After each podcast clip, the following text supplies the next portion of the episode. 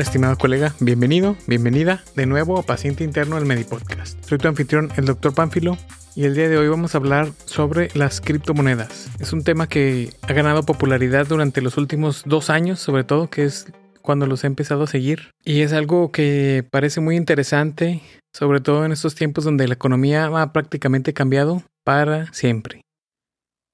Estaba viendo recientemente los datos de incrementos de precios en Estados Unidos y en promedio ha subido no 7.5%, sino en algunas ocasiones hasta el 40%, por ejemplo, en los carros usados. Han subido todos esos precios.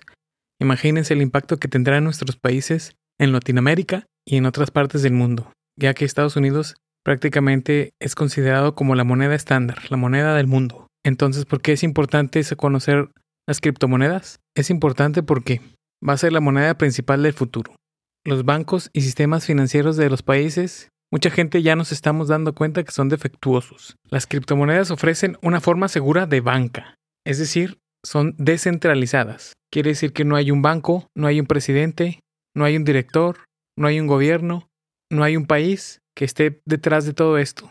Y sobre todo, no hay la posibilidad de que se corrompan o que alguien vea por sus propios intereses, en vez del beneficio de todos. Mira, se pronostica por los mismos bancos que para el 2030 200 millones de personas usen este dinero digital. Nosotros como profesionales de la salud deberíamos familiarizarnos por lo menos con la tecnología. Aún estamos a tiempo para entenderlo y sobre todo es una excelente oportunidad para invertir. Pero para saber en qué monedas invertir, tienes que aprender y empaparte del tema. Tienes que tener algo de experiencia. Y para que no te pase como a mí, que he perdido dinero en las criptomonedas, te traigo este episodio específicamente para ti, profesional de la salud. Hoy, más que nunca, es el momento perfecto para aprender. Y sobre todo, ver esas oportunidades a futuro. Es una alternativa para ahorrar. Vimos en el episodio pasado cómo invertir de la forma más segura para nosotros los profesionales de la salud. Y vimos cómo el ahorro ya no es suficiente. Hay que pensar en invertir no solo ahorrar, porque las tasas de interés van desde el 0% hasta el 2%. Nada comparado con la inflación, que es del 7.9%. Acaban de salir el día de hoy, 10 de marzo del 2022, los nuevos aumentos de precios del reporte de consumidores de Estados Unidos. Entonces, una de las cosas más importantes que debes conocer es que tiene sus beneficios, pero también tiene sus desventajas. Una de las desventajas es que es muy volátil Quiere decir que como es algo relativamente nuevo y apenas está ganando tracción, los precios van a subir muy repentinamente o van a bajar muy repentinamente. Pero démonos cuenta que su tendencia generalmente es a la alza. Si lo vemos como una inversión a largo plazo, como las mencionadas en el episodio pasado, estamos en una posición relativamente segura, ya que las tendencias nos dicen que el Bitcoin en promedio ha subido un 60% cada año. Y es probable que estas tendencias a la alza continúen mientras más gente la empiece a conocer y mientras más tenga atracción, mientras sea más popular. Esa tendencia a la alza a largo plazo es muy probable que continúe. Otra cosa importante que, tiene como ventaja el, que tienen como ventaja las criptomonedas es que están a salvo de la inflación. El problema con el dinero, como lo hemos visto en esta temporada, es que su valor generalmente va a la baja. Mientras más dinero haya, menos puedes comprar con esto. Es uno de los términos que hemos aprendido durante esta temporada. Entonces esa, ese valor a la baja no es por accidente. Lo hacen a propósito los bancos centrales y los gobiernos, especialmente cuando hay una crisis. Primero fue la pandemia por el virus y recientemente hemos visto ahora la guerra o el conflicto entre Rusia y Ucrania. Y en esos tiempos de crisis lo que hacen los gobiernos es tratar de sobrellevarlo. Y al tratar de sobrellevarlo, me refiero a que imprimen más dinero. Imprimir más dinero puede sonar como una buena solución, porque la gente va a tener más dinero. Pero esto suena bien hasta que te das cuenta del verdadero problema. Porque al haber más dinero circulando, por los mismos productos y servicios suben de precio. Esto hace que el valor del dinero vaya hacia abajo, es decir, alcanza cada vez para comprar menos. Esto es la inflación. Las criptomonedas, y aquí voy a ser más específico con el Bitcoin, que es de los más populares y el más establecido hasta ahora, no se puede crear de la nada, como el dinero. No se puede crear de la nada porque hay una cantidad finita de bitcoins. Son alrededor de 21 millones de bitcoins. Y estos no se pueden crear así de la nada como para resolver problemas como lo hacen los bancos y los países. Por lo que se dice que mantiene su valor, como el oro. El oro es el que se mantenía su valor durante todo este tiempo. Es el que usábamos como reserva hasta los, hasta los 30, hasta los años 30, que lo quitaron como respaldo, pero ahora el Bitcoin es también llamado como el oro digital y funciona con una tecnología que le llaman blockchain o cadena de bloques. Esto se refiere a que como tendencia, la tendencia mundial ahora es ser realmente más transparentes, más abiertos. Hemos visto cómo en ciertos códigos en ciertos programas, en ciertas aplicaciones, se liberan ciertas partes para que cualquier otra persona las pueda usar. Entonces es una de las tendencias que estamos viendo en el mundo de la tecnología, en el mundo de las empresas. Pero a los gobiernos no les gusta tanto, porque como sabemos, muchos de nuestros gobiernos en Latinoamérica pues son realmente cubiertos, son corruptos, no quieren que se vean las finanzas claras hace sus trampas debajo del agua, lo que Bitcoin viene a solucionar todo eso. La cadena de bloques se refiere a que se pueden hacer las transacciones a través de las computadoras. Dejamos todo a manos de las computadoras en diferentes partes del mundo. Y lo que hacen es resolver problemas matemáticos para poder solucionar una transacción. Entonces le llaman un bloque, resolver un bloque de problemas matemáticos. Y se comunican un bloque contra otro. Es decir, es como tener unas nuestras notas médicas, es como un expediente médico, si lo vemos desde el punto de vista que conocemos. Cada vez que ves un paciente tienes que hacer tu nota, pero esa nota tiene en copia todos los turnos. Entonces, todo el mundo sabe lo que le está pasando al paciente, todo el mundo sabe qué indicaciones han dejado y cómo va evolucionando el paciente. Y se conecta una nota de un turno con la siguiente. Por eso se le llama blockchain cadena de bloques. Es algo como la analogía para que lo podamos entender. Y todo el mundo tiene acceso al expediente, todo el mundo lo puede ver. Eso se queda como un registro para siempre en el Internet. Es como un expediente electrónico. Entonces me preguntarás, doctor Pánfilo, ¿qué tan difícil es entrarle al mundo de cripto? Pues ahora ya es relativamente fácil. Tal vez creías que, que necesitabas un posgrado en finanzas o en programación. No realmente, solo necesitas un smartphone y acceso a Internet.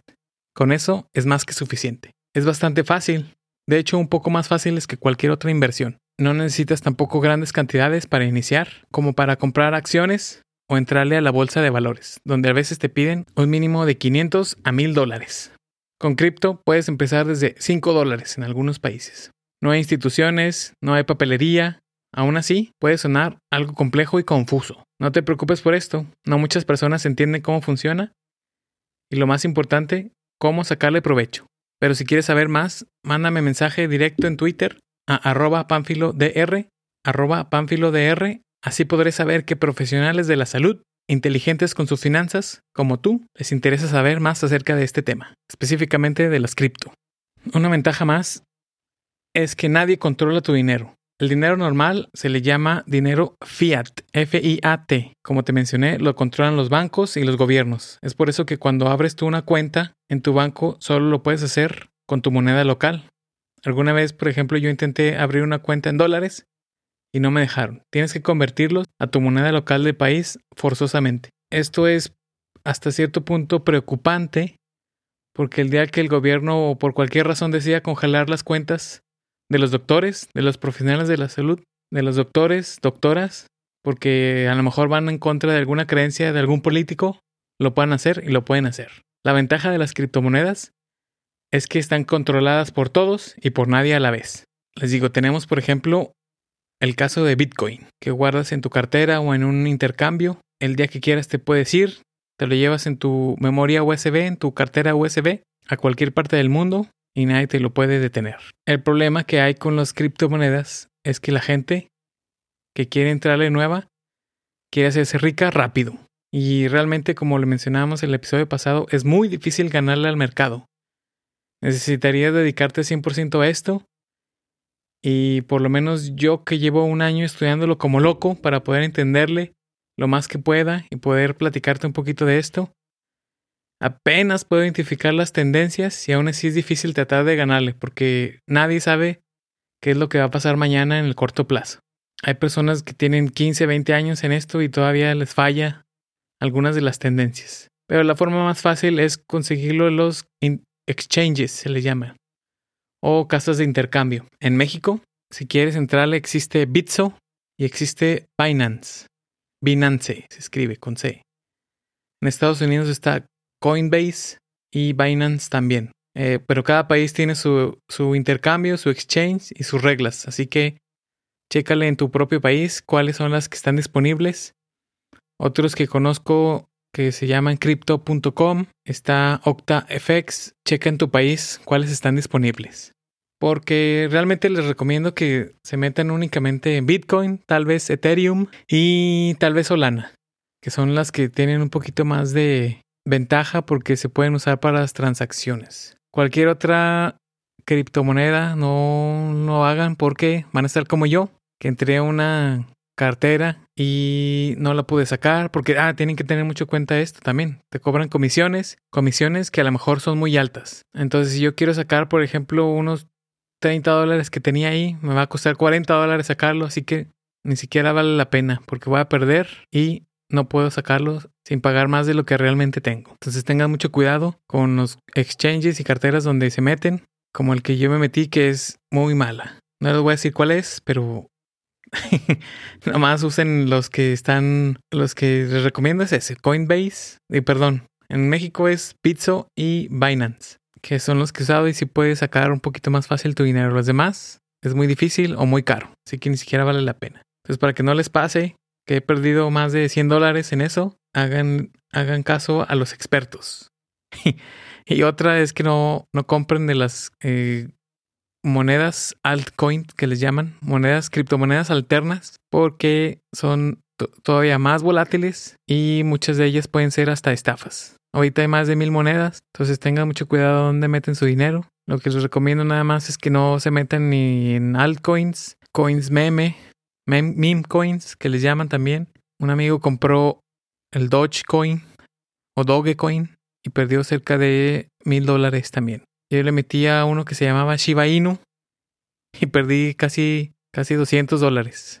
Entonces, no, si no saben lo que hacen, mejor pónganse a estudiar. Y si quieren saber un poquito más, no duden en mandarme mensaje. Estoy para ayudarles a las inversiones, a los, a los cripto, a lo poquito que les sé, les puedo ayudar. Porque estos años, estas cosas, porque esta nueva economía está cambiando radicalmente. Pero en conclusión, el único que es 100% descentralizado es el Bitcoin. Todos los demás tienen alguna persona que probablemente tenga algunos intereses que no conocemos. Estás todavía a tiempo de entrarle a las cripto. Esto está todavía en pañales.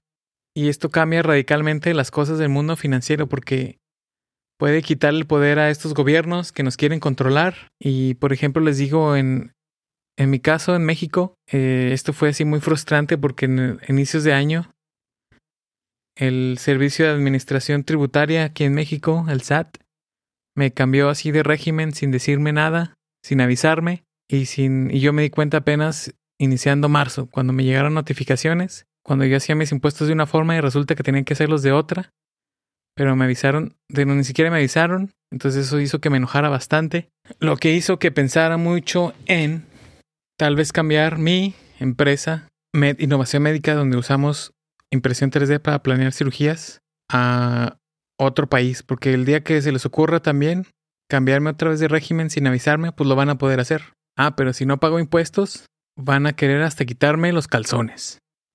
Y no se me hace tan justo. Pero bueno, esa es mi situación. Pues recientemente también lo hemos visto con las sanciones que le han puesto a Rusia. Y si lo pensamos detenidamente, los que realmente sufren son los ciudadanos rusos, porque los países, los gobernantes tienen dinero, tienen todo. Ellos controlan los bancos, ellos controlan los, sus casas de moneda, ellos controlan su propia moneda. Los oligarcas y los cercanos al presidente, esos no tienen nada que temer porque tienen su dinero, tienen su oro, tienen sus acciones y probablemente ya ni siquiera están en el mismo Rusia. Pero para las personas que son regulares, que tenían su dinero y que todo el mundo les congeló su capacidad para hacer transacciones, pues ¿qué pueden hacer? Si querían sacar su dinero, de los bancos internacionales que ya no están operando en Rusia, ya no lo pueden hacer. Entonces es algo que nos deja como, como tarea o como pensamiento tenerlo en cuenta y ver qué pues cualquiera de esas cosas nos puede pasar a nosotros también. ¿Qué, qué opinas tú de estas? ¿Estás de acuerdo en los cambios de régimen? ¿En que el gobierno pueda manejar el dinero a, su antojo? ¿Que nos pueda devaluar la moneda? ¿Que no podamos hacer intercambio de monedas de otros países? Cuéntame tu opinión. Házmelo saber en arroba panfilodr en Twitter. Házmelo saber por correo electrónico a px.interno.gmail.com en la página de Facebook Paciente Interno Medipodcast. Síguela y ahí podemos abrir la discusión. Muy interesante esto de las inversiones, cripto y finanzas para doctores y profesionales de la salud. Con esto me despido. Muchas gracias por escuchar y nos vemos en el próximo episodio. Bye.